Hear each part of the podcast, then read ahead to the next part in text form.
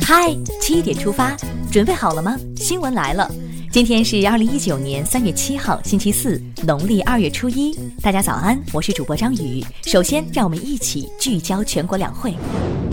六号，十三届全国人大二次会议新闻中心举行记者会，国家发改委主任何立峰说。对于形势的看法就是稳中有进，稳中有变，变中有优。但是总的今年的趋势还是稳中向好的趋势。六号，全国政协十三届二次会议新闻中心举行记者会，全国政协委员刘世锦在会上提到，民营经济贡献了中国经济百分之五十的税收，百分之六十左右的 GDP，百分之七十的技术创新，百分之八十的就业，百分之九十的企业数量。他说：“保证民营经济平等发展，要切实解决表面平等、实际不平等的潜规则问题，深化金融机构改革，解决融资难、融资贵等问题，重视民营企业的五六七八九，让民营企业更有获得感。”近日，葡萄牙总理科斯塔表示，欧盟国家不应滥用安全审查来歧视来自非欧盟国家的投资。葡萄牙理解有关国家对参与华为 5G 网络可能存在的风险的担忧，但认为不应因此停止欧洲数字基础设施现代化进程。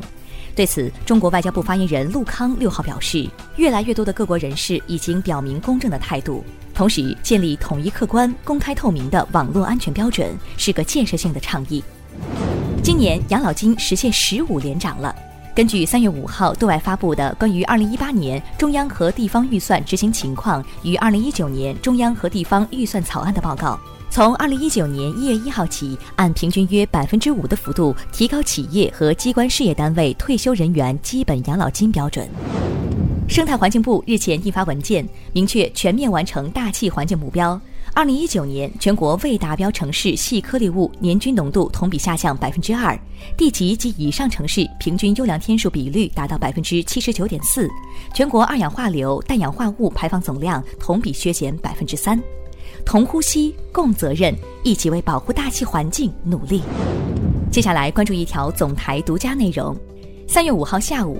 中共中央总书记、国家主席、中央军委主席习近平在参加他所在的十三届全国人大二次会议内蒙古代表团审议时强调，要保持加强生态文明建设的战略定力，探索以生态优先、绿色发展为导向的高质量发展新路子。中央广播电视总台央广网推出“习声回响”短视频，关于加强生态文明建设，习近平这样要求。感兴趣的朋友可以在央广新闻微信公众号今天推送的“嗨七点出发”中点击观看。再来刷新一组国内资讯，南方的朋友可能又要种太阳了。六号，中央气象台预计，一直到九号，我国江南、中南部和华南的部分地区将持续出现中到大雨，局地有暴雨和短时强降水、雷暴大风等强对流天气，要加强防范。预计十号之后，南方大部分地区的雨水有望消退，迎来三天左右的晴好天气。五号，政府工作报告提出进一步提速降费的要求。中国移动、中国电信和中国联通三大电信运营商随即回应，坚决贯彻落实国家二零一九年网络提速降费的有关要求，为用户提供更加便捷丰富的通信信息服务。降费要实实在在，消费要明明白白。网络贷款也得明明白白，别犯糊涂。金融监管部门和中国互联网金融协会近期监测发现，社会上仍有一些网贷机构通过短视频平台等新媒体渠道发布不实广告。为此，中国互联网金融协会发布提醒：金融消费者应提高警惕，谨慎判断，防止上当受骗造成经济损失。六号，A 股实现四日连涨，无一板块下跌，近两百股涨停。在券商股和互联网类股强势上涨带动下，大盘尾盘拉升，沪指冲上三千一百点关口，创业板指也重新收复一千七百点。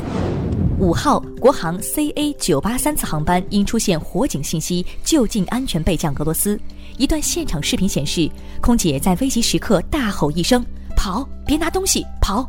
催促乘客全部离开后，机组人员才离开飞机，而他们也是冰雪中穿的最少的。机上所有乘客被紧急撤离，无人员伤亡。看到了对“责任”二字的诠释，为机组人员点赞。接下来这条新闻太催泪了。近日，江苏扬州小学生胡博文的作文《我的爸爸》引起热议。他在作文中揭秘妈妈周忠燕隐瞒他十年的秘密。十年前，他的爸爸胡永飞为掩护战友，在雪域高原壮烈牺牲。去年，胡博文十岁了，妈妈带着孩子去烈士陵园，告诉了他真相。伟大的父母希望小朋友健康成长。再来看一条体育方面的消息：六号，著名游泳运动员宁泽涛在个人微博上宣布退役。他是历史上首位获得世锦赛男子100米自由泳冠军的亚洲人。聊完身边事，再把目光转向国际。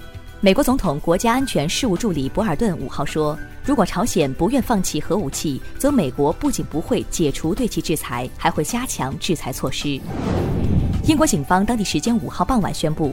当天，在伦敦滑铁卢车站、希斯罗国际机场办公楼以及伦敦城市机场分别收到可疑包裹，检查发现为小型简易爆炸装置。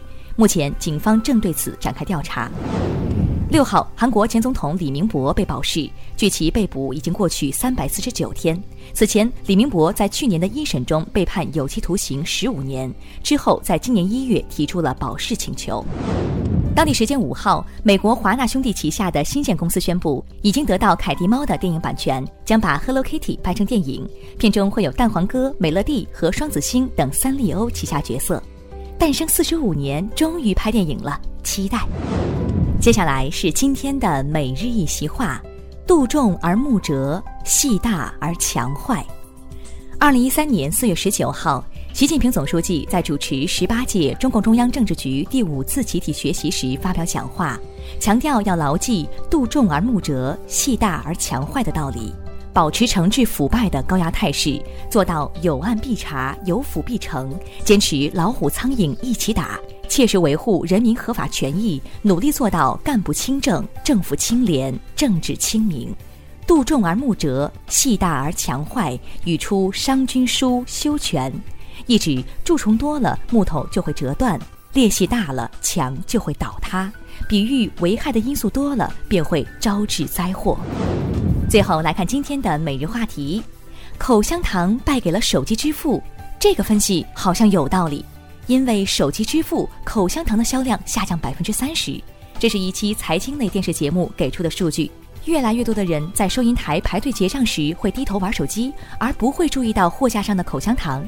由于移动支付的发展，口香糖慢慢失去了代替零钱找零的功能。在商场，最残酷的厮杀不是兵临城下，而是我想消灭你，与你无关。就好比打败口香糖的不是木糖醇，而是移动互联网。话说，你有多久没买口香糖了？一起留言聊聊吧。好了，今天的七点出发就到这里。更多精彩内容，请关注央广新闻微信公众号。咱们明天再见。